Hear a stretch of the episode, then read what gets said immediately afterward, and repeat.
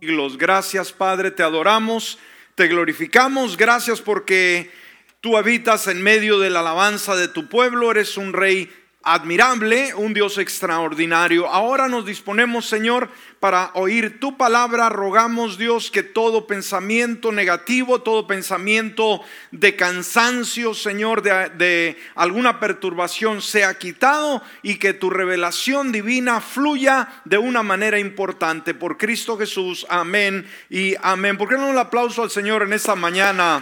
Amén. Bienvenidos, bienvenidas. Tome su lugar. Tome su lugar, queremos saludarle. ¿Cómo amaneció el día de hoy?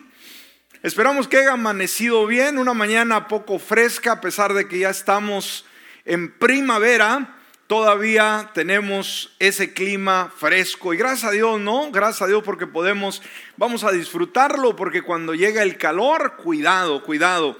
Así que un gusto poder verle en la casa del Señor y saludamos de antemano todas las personas que nos ven, nos escuchan a través de los diferentes medios, a través de YouTube, a través de Facebook y a través de esta amplia cadena de emisoras. Pues bienvenidos a nuestro servicio de este día. Muy bien, amados, pues vamos a disponer nuestro corazón, vamos a abrir nuestras notas, seguimos a esta impresionante serie que es de gran, gran beneficio para el crecimiento, la madurez del creyente, como es desarrollando una cultura de discipulado en la iglesia. Dios nos ha estado hablando de una manera única sobre la importancia de desarrollar una cultura de discipulado en la iglesia. Y en esta ocasión, en esta ocasión, vamos a estar tocando sobre el tema las prioridades de un discípulo. ¿De qué vamos a hablar en esta mañana? Las prioridades de un discípulo. Así que desde el título mismo, amados, vamos a, darnos cuenta de lo importante que es el discipulado y las cosas que deben, ¿sí? tener o debe de tener cada discípulo. Ahora, vayamos a Juan capítulo 15, versículo 10 en esta hora. Juan capítulo 15, versículo 10. Dice esto, fíjese lo que dijo Jesús, si guardan mis mandamientos, permanecerán en mi amor. Entonces, ¿cuál es el secreto de la permanencia? Guardar, ¿sí? Los mandamientos del Señor, como yo también te he guardado, perdón, como yo también he guardado los mandamientos de mi Padre y permanezco en su amor. Entonces, aquí nos da Jesús, hermanos, las prioridades que debe de tener el discípulo y obviamente Jesús se hace ejemplo, se hace parte de este hecho. Dice, si guardan mis mandamientos y permanecen en mi amor, ahí está el discípulo, ¿sí? Y luego añade su propia experiencia como yo también he guardado los mandamientos de mi Padre y permanezco en su amor. Así que en primer lugar tenemos que definir el término prioridades. ¿Alguien entiende lo que significa prioridades? Bueno, la descripción que se nos da es que proviene del latín prior, ¿sí? La palabra prior, que significa anterior, ¿sí? La prioridad hace referencia a la anterioridad de algo respecto de otra cosa, ya sea en tiempo o en orden. Una prioridad es algo muy importante. ¿Qué es una prioridad? Algo muy importante. Entonces las prioridades del discípulo quiere decir que debe de ser lo más importante en nuestra vida y obviamente las prioridades es algo que ocupa el primer lugar. ¿Qué son las prioridades? Algo que ocupa el primer lugar y es de más valor que ninguna otra cosa. Las prioridades no pueden ser reemplazadas por nada. Lo que es importante es importante. Entonces Jesús de una manera única describe lo que se requiere para ser un buen discípulo. ¿Cuántos somos discípulos de Jesús? Amén. Si queremos cada día mejorar o si usted todavía no es un buen discípulo, vamos a ver algunos requisitos, algunas prioridades que nos conducen a un discipulado eficaz. Decíamos en uno de los temas anteriores, si usted lo recuerda, que la salvación, hermanos, ¿cuánto nos cuesta la salvación? ¿Recuerda? Absolutamente nada. Es gratuita, es un regalo de parte de Dios. Entonces la salvación es gratuita gracias al sacrificio de Jesús. Pero el discipulado, ¿cuánto nos va a costar? Todo. El discipulado sí nos va a costar todo. Muy bien, si está apuntando, vamos a ver en primer lugar, en primer lugar dijimos, Jesús eh, nos dice o describe lo que se requiere para ser un buen discípulo. Así que si está apuntando, en primer lugar, el primer requisito para llegar a ser un buen discípulo del Señor Jesús es que Jesucristo tiene que ser la prioridad número uno en nuestra vida. Vaya, esto es de suma importancia. ¿Cómo puedo llegar a ser un buen discípulo, amados? Jesús tiene que ser la prioridad número uno en nuestra vida, no la dos no la tres, no la última prioridad, es la primer, eh, eh, eh, el primer orden, dentro del orden de prioridades, el número uno. Y Lucas, vayamos al capítulo 14, versículo 26, y mire lo que nos dice la palabra. Y pongamos mucho cuidado, dijimos una vez más, hermanos, salvación es gratuita, discipulado nos cuesta todo. Si alguno viene a mí, o sea, queremos ser discípulos de Jesús, y no sacrifica el amor a su padre, a su madre, a su esposo y a sus hijos y a sus hermanos y a sus hermanas y aún su propia vida, no puede ser mi discípulo. Jesús es claro. Ahora, ¿qué significa prioridad número uno en nuestra vida, hermanos. ¿Qué significa la prioridad número uno en nuestra vida? Que Cristo está primero que nuestros deseos. Amén. Jesucristo está primero que nuestros deseos, que nuestros planes, que nuestras actividades. ¿Ok? ¿Entendemos esto? Entonces no puedes seguir en ningún momento a Jesucristo y dedicarle a los, demás, a las demás personas, eh, la, misma, la misma manera que te consagras a Él. Tú no puedes ser un buen discípulo si parte de tu vida la consagras también a alguien más. O sea, das un, pedazo aquí, un pedazo acá, un pedazo acá y lo que te sobra Dios. No, no, no, no, no. Entonces Jesucristo debemos de entender que es indispensable en la vida. ¿Cómo es Jesucristo para nosotros, hermanos? Indispensable para nuestra vida y actividad de todo creyente que le ha aceptado. Entonces dijimos, ¿cómo podemos llegar a ser unos genuinos y auténticos discípulos del Señor Jesucristo, pues aquí lo entendemos. Jesús tiene que ser la prioridad. ¿Qué cosa, amados? Número uno en nuestra vida. ¿Es Jesucristo el número uno en su vida o es el dos o el tres? Usted de antemano debe de saberlo. En segundo lugar, aquí está, hermanos, el precio a pagar, las prioridades que debemos de tener como discípulos. Tengo que morir, en segundo lugar, a mí mismo diariamente. Tengo que vivir, o mejor, tengo que morir a mí mismo diariamente. Amén. Es un morir continuamente. ¿Qué nos dice Lucas capítulo 14, versículo 27? Mire lo que dice la palabra. Dice, y el que no carga su cruz y me sigue, ¿qué dijo Jesús? No puede ser mi discípulo. Es sencillo, es práctico. El que no carga, o sea, el que no toma la cruz de Jesús y me sigue, no puede ser mi discípulo. Ahora, en el momento de la salvación debemos de entender, amados, cuando alguien viene a Cristo por primera ocasión, en el momento de salvación, la vieja naturaleza que una vez tuvimos, que una vez vivimos, muere. ¿Estamos de acuerdo? Cuando venimos a Él, nuestra naturaleza antigua tiene que morir y nos convertimos en nueva Dice la palabra que el que está en Cristo, nueva criatura, eh, las cosas viejas pasaron y aquí todas vienen a ser completamente nuevas. Entonces, cuando abrimos la puerta de nuestro corazón, el Espíritu Santo llega a nuestra vida y Él nos da ese nuevo nacimiento, esa fuerza para poder ir hacia adelante. Ahora, la comodidad, escúcheme, y la gloria que a menudo deseamos para nosotros eh, son radicalmente contrarias a la cruz de Cristo. Toda la comodidad de decir es que yo quiero estar tranquilo, sin preocupaciones, sin responsabilidades.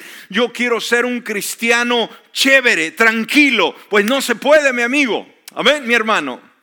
El discipulado va a costar negarnos a nosotros mismos y no solamente, escúcheme bien, no solamente morir una vez cuando vinimos a Jesucristo, sino es morir diariamente. ¿Por qué? Porque cuando somos salvos, la naturaleza de pecado no muere continuamente. Estamos lidiando día con día con nuestra carne, con nuestros deseos, con nuestros antojos, con nuestra rebeldía sucesivamente. ¿Sí me explico, amados?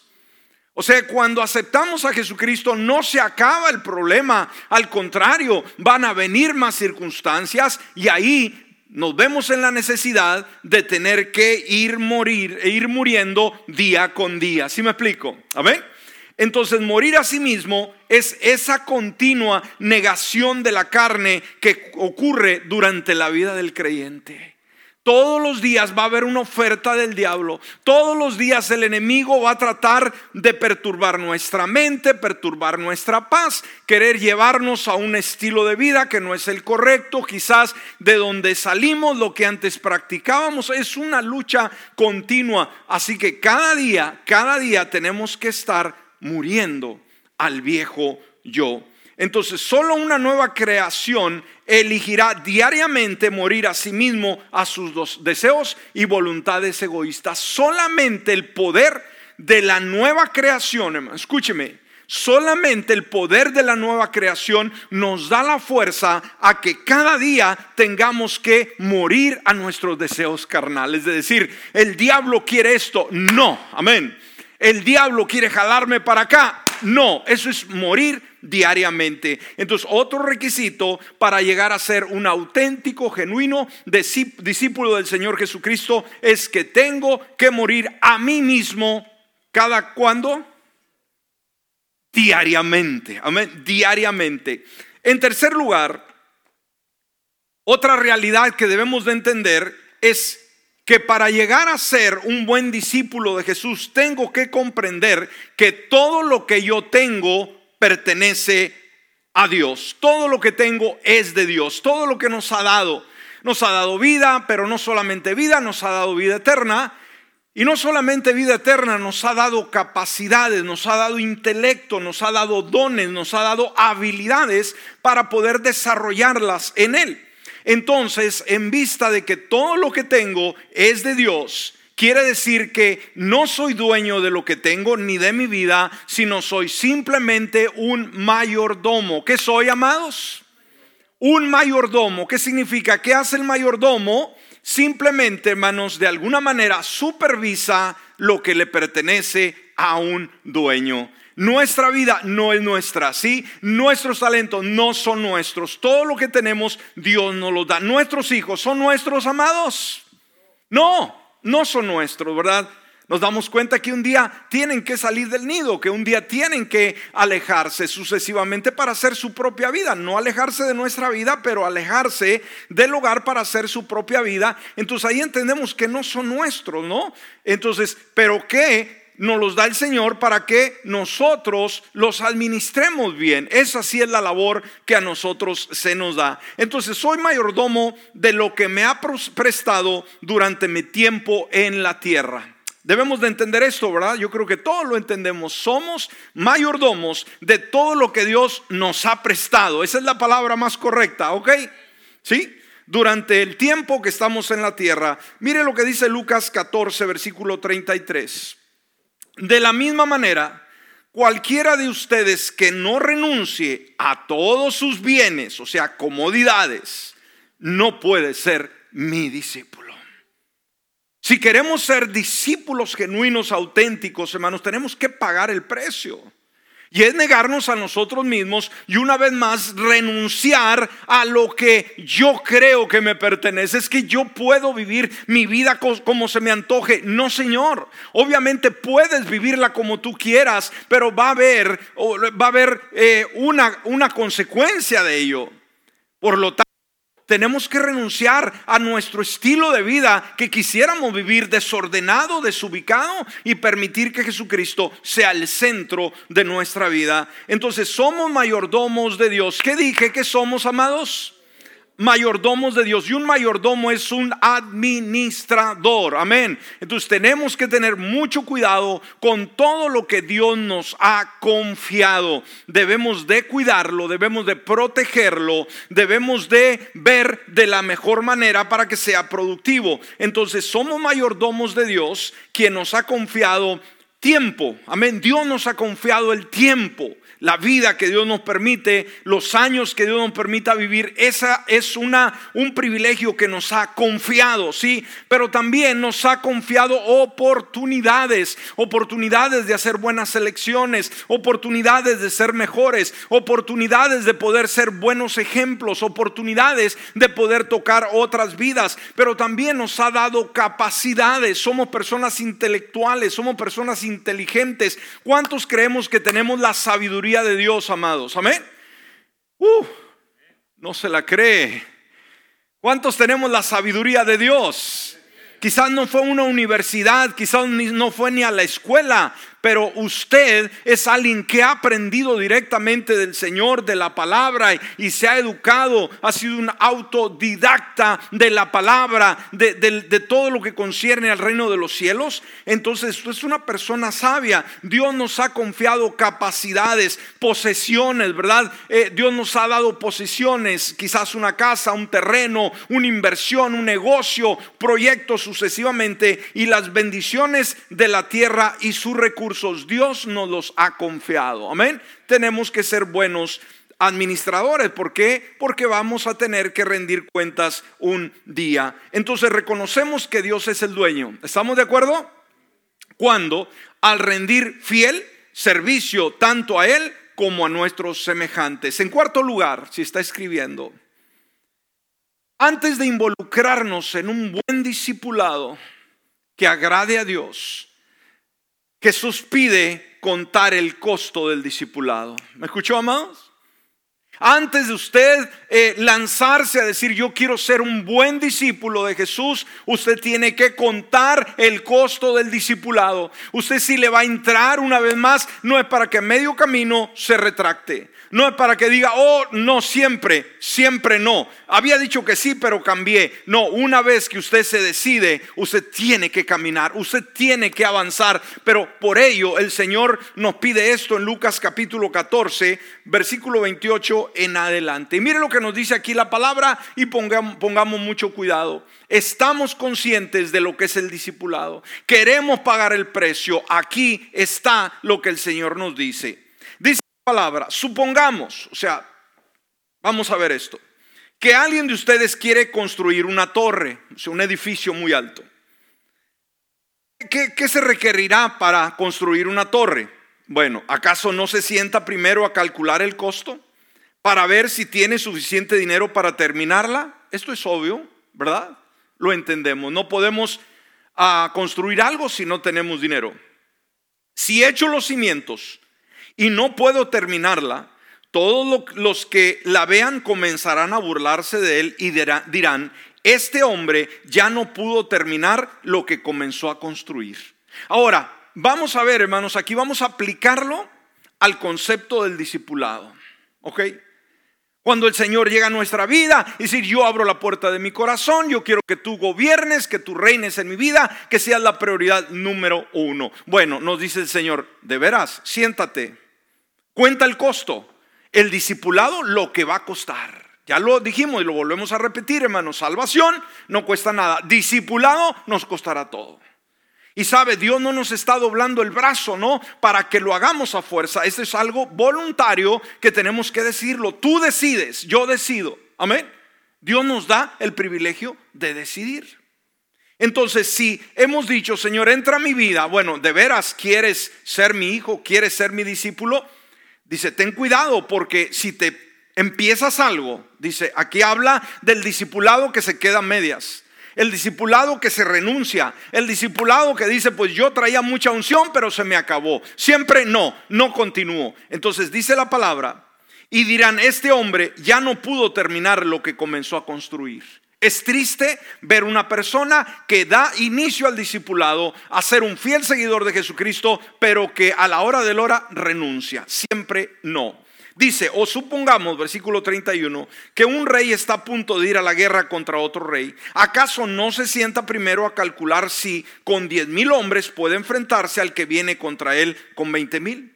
Ahora, si no puede, enviará una delegación mientras el otro está todavía lejos para pedir condiciones de paz.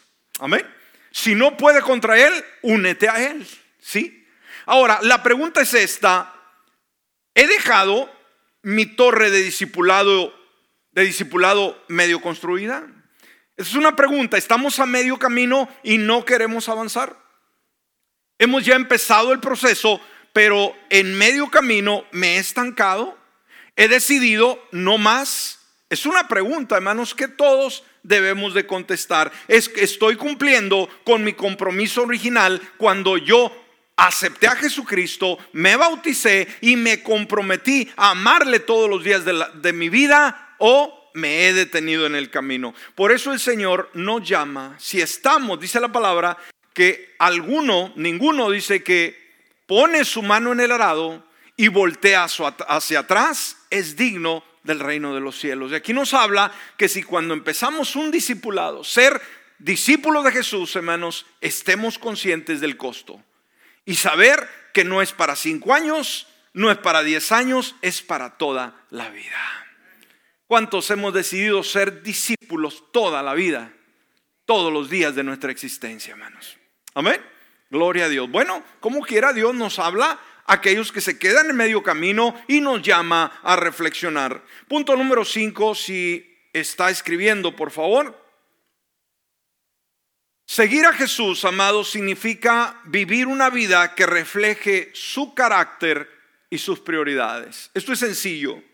Seguir a Jesús significa vivir, no conocer solamente, no decir de ocasionalmente de esta vida, no, es vivir una vida, escúcheme, vivir una vida, es un estilo de vida que refleje su carácter y sus prioridades. Somos llamados como creyentes, fieles discípulos de Jesús, no solamente a hablar, sino a reflejar. ¿Me escuchó? En todo nuestro estilo de vida. Ahora, dentro de ello, en primer lugar, vamos a ver cómo es la, cómo, cuál es la forma en que yo puedo reflejar el carácter y las prioridades del Señor en mi vida? Bueno, una de las formas muy sencillas es la imitación, escúcheme, es la mejor forma de agradar. ¿Qué dije? La imitación es la mejor forma de agradar, obviamente, a Jesucristo. ¿Qué es la imitación, hermanos? Se ha malinterpretado, ¿no? Ah, hoy se habla del flagio, ¿no? Eh, de, documentos, eh, de canciones, de conceptos. Y esto ha creado un conflicto. Ahora, ¿por qué la palabra nos llama a ser imitadores y, la sociedad nos dice que no hay que imitar? Ah, en una ocasión, en el tiempo de Carlos Spurgeon, que fue aquel gran pastor de Londres, un hombre muy sabio, con mucha capacidad eh, teológica, eh, en una ocasión un director de un instituto eh, que estaba entrenando a unos jóvenes eh, escuchó que uno de esos jóvenes dio un sermón. Y ese sermón había sido escrito, predicado por otro hombre de Dios. Entonces lo estaba acusando de que este joven simplemente había robado el sermón de otro pastor para predicar su sermón y se molestó mucho el director. Y lo llevó ante el gran hombre de Dios, lo llevó a su oficina, lo encerró y dijo, arréglemelo por ahí. Obviamente Spurgeon, que era un hombre sabio, un hombre muy capaz y muy inteligente, le dice, hijo, a un nuevo eh, líder, un nuevo pastor en forma, y le dice, ¿qué es lo que pasa aquí? Dice, veo que te están eh, por ahí atribuyendo que estás robando el material de alguien más para predicar. Y de alguna manera aquel joven lucha, dice, pues es que estaba armando mi sermón y estoy buscando concepto de cómo formar eh, mi, mi sermón. Estaba muy espantado, creía que lo iba a castigar y le dice, déjame hacerte una pregunta. ¿Y de quién, pastor, era ese material que tú estabas usando? Y con mucha pena el jovencito dice, pues de X, pastor. ¿Y sabe qué le dijo, hermanos Spurgeon? Se empezó a reír, se le acercó al oído y le dijo, yo también lo he hecho. Amén. Yo también he copiado de ese pastor. ¿Qué significa esto, hermanos? Sí, eh, hay un, dijimos, un conflicto. No, Ahora, se ha dicho, hermanos, que cuando no se imita a alguien, en cualquier área, ya sea en la música, en las artes, en la filosofía, donde quiera, eh, cuando no se imita a alguien, esto genera un, narcisismo, genera un concepto de ah, sentirse súper orgulloso, decir, yo soy único. Yo no soy como los demás, no me interesa lo que, más es, lo, que escriban los demás, yo soy único. Esto nos vuelve individualistas, ¿sí me explico? ¿Por qué? Porque de alguna manera, hermanos, ahora tenemos que ser auténticos, obviamente, pero la información, hermanos, la fuente, hermanos, viene de alguien en particular. Y eso es un egoísmo cuando decimos, yo no quiero parecerme a nadie aún los cantantes, hermanos, aún dijimos los deportistas, eh, un boxeador, eh, obviamente tiene que imitar a alguien, ¿no? La forma tiene que verlo para poder aprender. Si no ve otros eh, boxeadores, no va a aprender la técnica, ¿sí? Y lo van a tirar muy rápido como el que tiraron anoche. Ah. ¿Me explico? Entonces decir, no, no, yo peleo, mi estilo de pelea es única, obviamente, pero ¿de quién aprendiste? De tanto estar mirando a tanto boxeador. ¿Sí me explico, hermanos?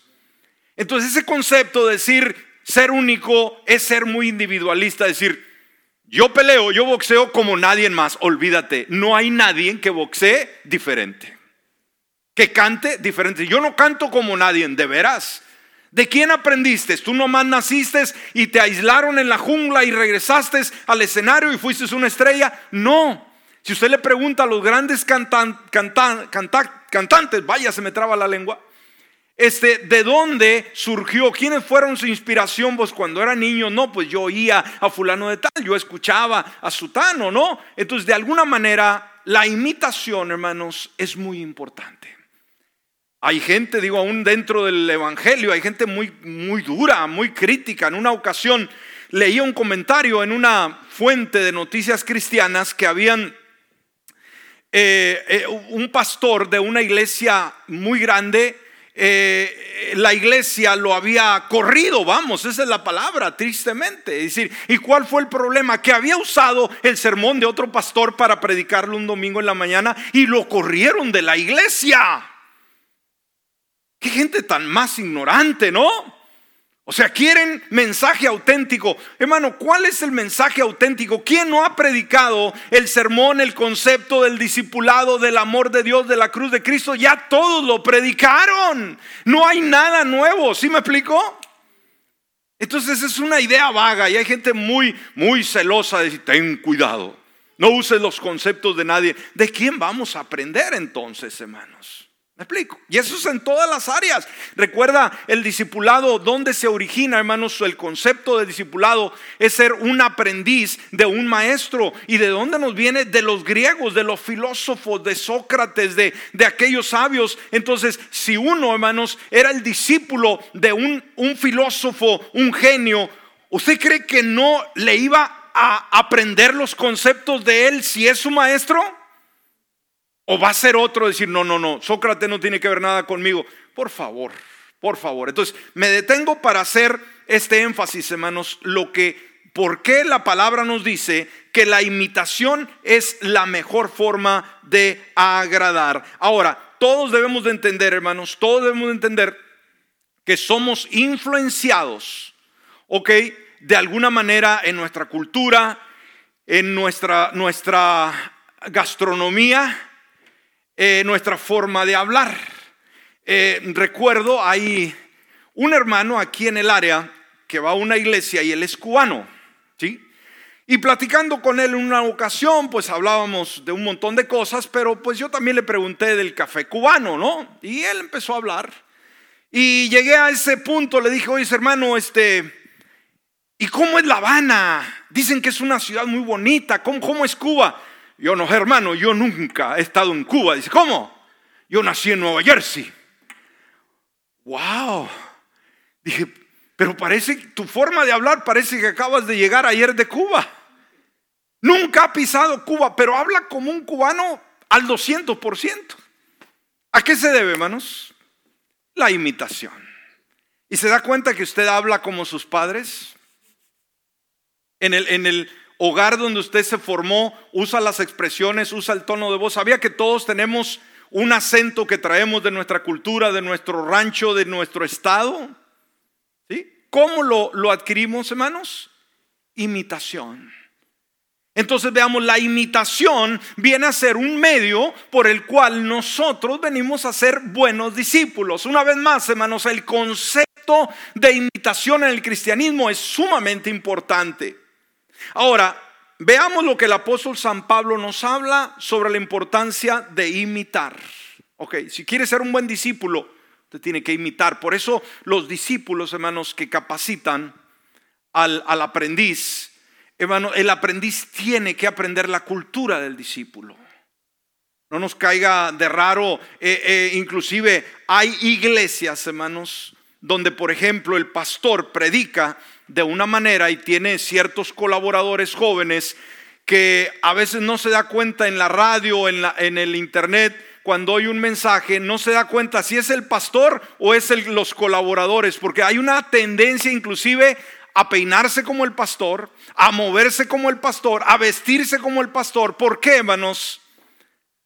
El poder de la imitación. ¿Sí me explico? Si hay esas personas que imitan y todos pasamos por ahí, hermanos. Obviamente un día el, el acento que tuvimos, quisimos imitar eh, a los grandes predicadores de nuestro tiempo, usamos la, no sé si usted ha visto alguno, ¿verdad? Pero Gigi Ávila tenía su estilo de predicar, ¿lo recuerda? ¿Cuántos no imitamos en algún momento a Gigi Ávila? ¿Cuántos no imitamos a los grandes hombres de Dios, no? Usar los mismos términos, y el Cristo de la gloria, y wow, o sea, imitación. Obviamente todos tenemos que hallar un lugar pero la imitación es parte de nuestra vida. Entonces, mire lo que dice Pablo con relación a imitar. Primera de Corintios 11.1. Y mire, ojo a esto.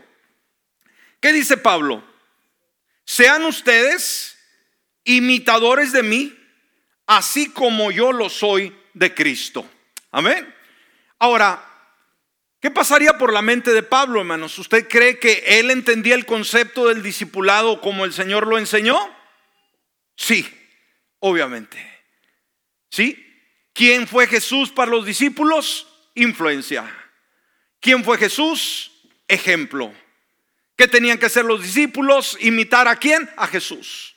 Ahora, Pablo dice, sean ustedes, dirigiéndose a los nuevos creyentes, imitadores de mí. Ahora, aquí está, hermanos, el valor del discipulado. Cada uno de aquellos que ya tenemos a Cristo Jesús, debemos de tener este mismo concepto de acercarnos a una persona nueva, a una persona que necesita ayuda espiritual y decirle, tener el valor y la cara, ¿ok? De decirle, sea como yo. ¿Cuántos se animan? ¿Cuántos se animan? Es como tú. hombre. me decepcionas. Ahí está el testimonio, hermanos. Tener el carácter y decir, mi hermano, recién convertido. Pero ya ve cuando viene uno del mundial, hermanos, las, las, palabras que usa, las expresiones, cómo habla el mundo, la sociedad. Es decir, un momento, un momento, un momento, ya no debes de hablar de esa manera. Fíjate cómo hablo yo. Y una vez más el discípulo se va parecer mucho. ¿Sí?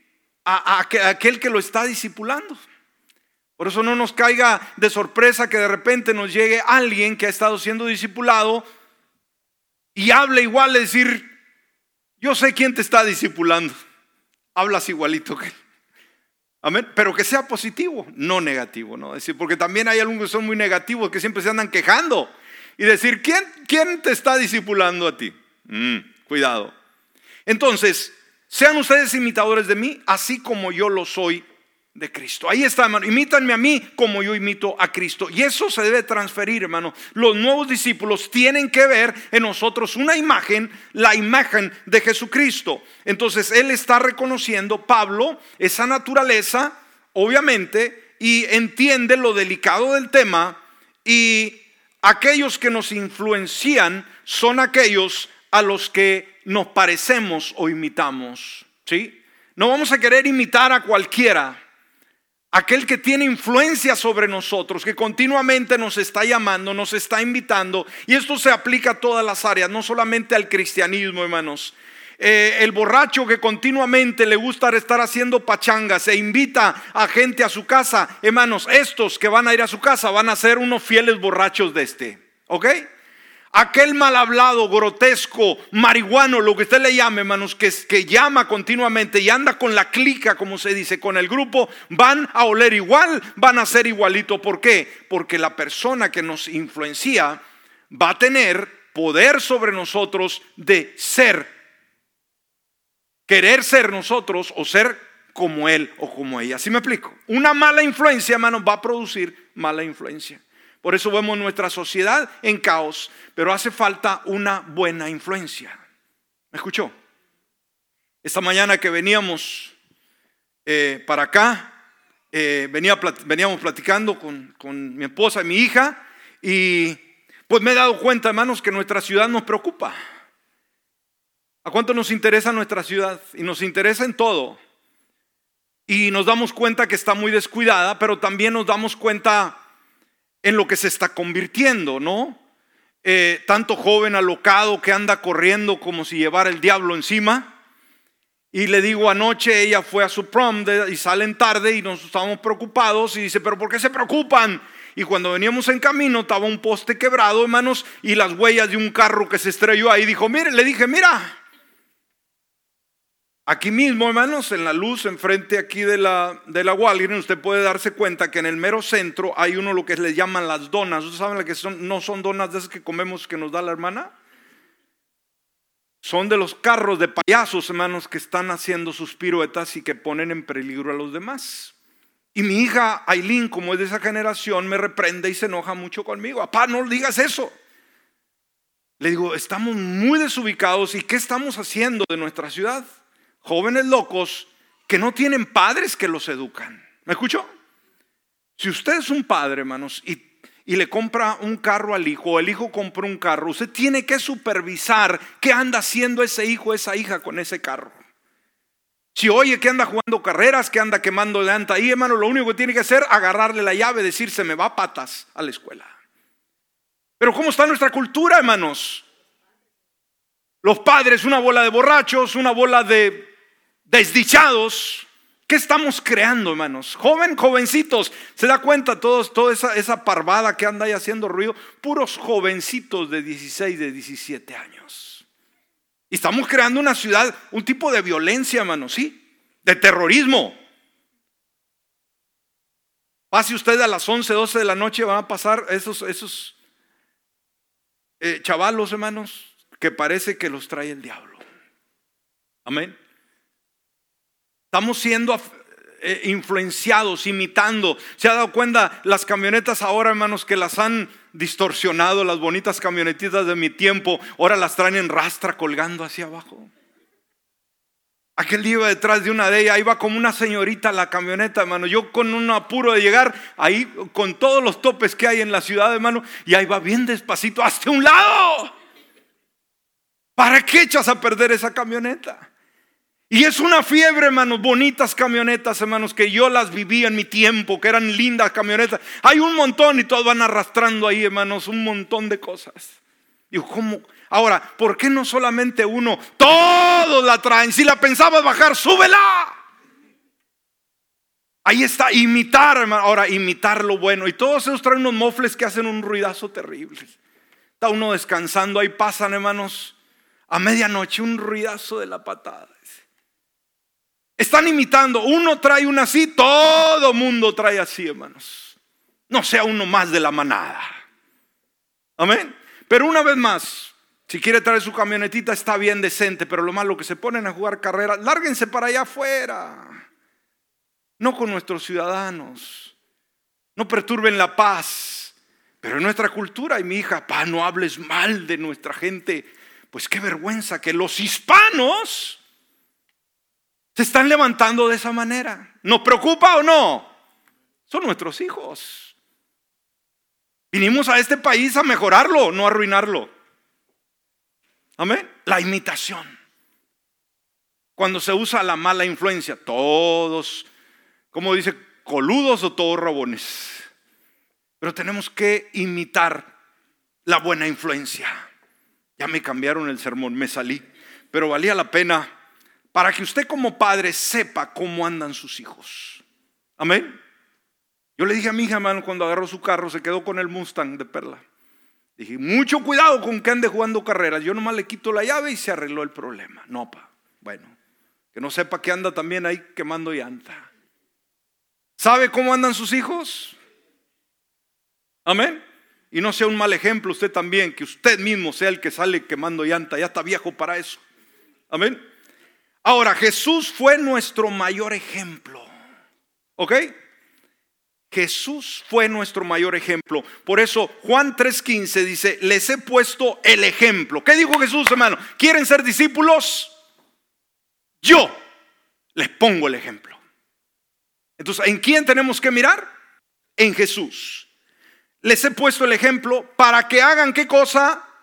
Lo mismo que yo he hecho con ustedes. Eso es el poder de la imitación. ¿Ok?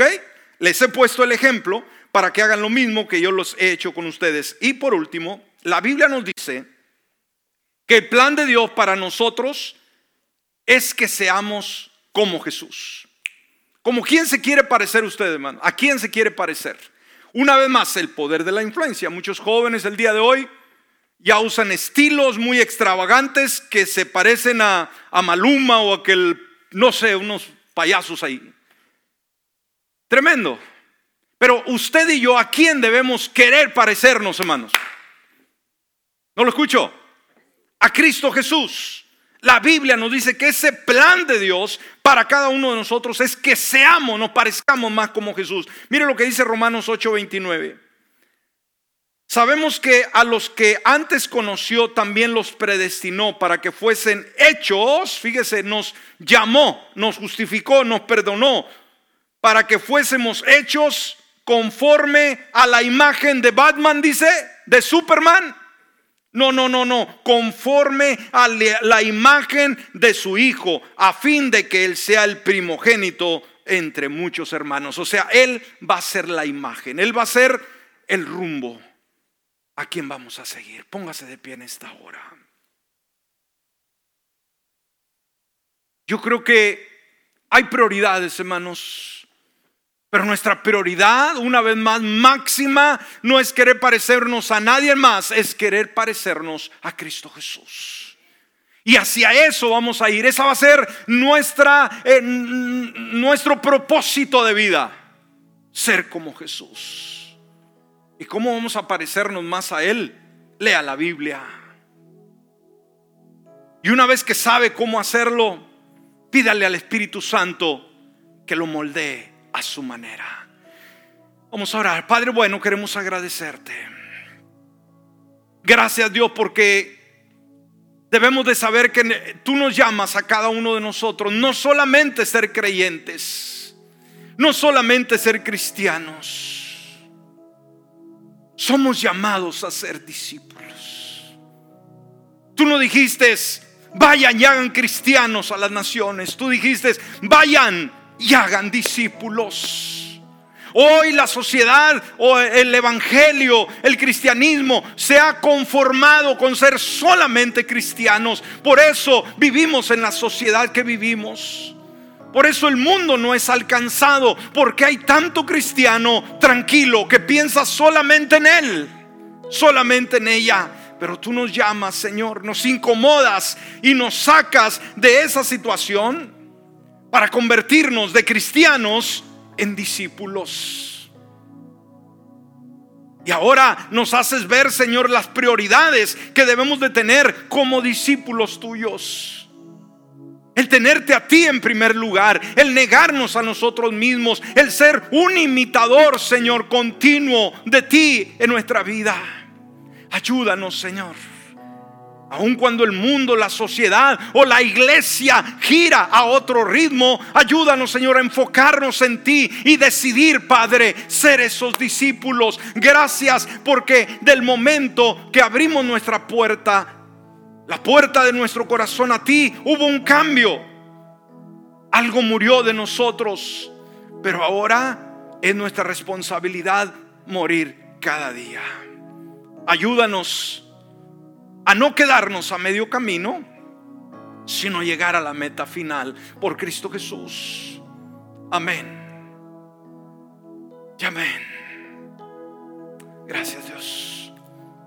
Si alguien en esta mañana no tiene a Jesucristo como su Salvador personal, hoy puede abrirle su corazón. Hoy Dios le brinda esa oportunidad. Simplemente dígale, Padre, en esta hora yo abro mi corazón y me rindo todo a ti. Permitiéndote que tú gobiernes, que tú seas el rey de mi vida de hoy en adelante. Por Cristo Jesús. Amén. Y amén. Le invito ahora que pasemos al altar, amados. Vamos a venir al altar unos momentos, unos minutos y vamos a hablar con Dios. Vamos a platicar con Él. Que cada día resuene con más claridad ese llamado del discipulado. El entender que Dios no quiere solamente que seamos cristianos. ¿Cuánto cristiano? Dios se aburre, Dios se enfada de tener simpatizantes solamente. Y el Señor estaba más interesado por formar discípulos Discípulos que transforman su comunidad, que transforman su sociedad. Cierre sus ojos. Dígale, Padre amado, cada día me sorprendes. Cada día me hablas. Cada día, Señor, te acercan más, te acercan más a mi corazón. y me haces ver lo que tú demandas de mi vida. Y porque somos tus hijos y porque hemos decidido caminar junto a ti, aquí estamos, Señor. Y diciéndote que todavía estamos comprometidos, que no nos hemos retractado. Que aquel, aquel compromiso que hicimos contigo, aquel día maravilloso en que te abrimos la puerta de nuestro corazón todavía está en pie. Todavía tú eres prioridad número uno en nuestra vida. Todavía te amamos Jesús. Todavía te queremos como punto principal de referencia en nuestra vida. Que tú seas el común denominador, que sea nuestro universo, no que seas parte de nuestra vida, sino que sea nuestra vida entera. Y esta mañana, Dios, nos has hablado las prioridades del discípulo. No todos los cristianos son discípulos y no todos los discípulos son cristianos. Entender, Padre, que como discípulos tenemos que tener prioridades. Y la prioridad es aquello que se sobrepone a todo lo demás. Las prioridades son de suma importancia. Cada uno de nosotros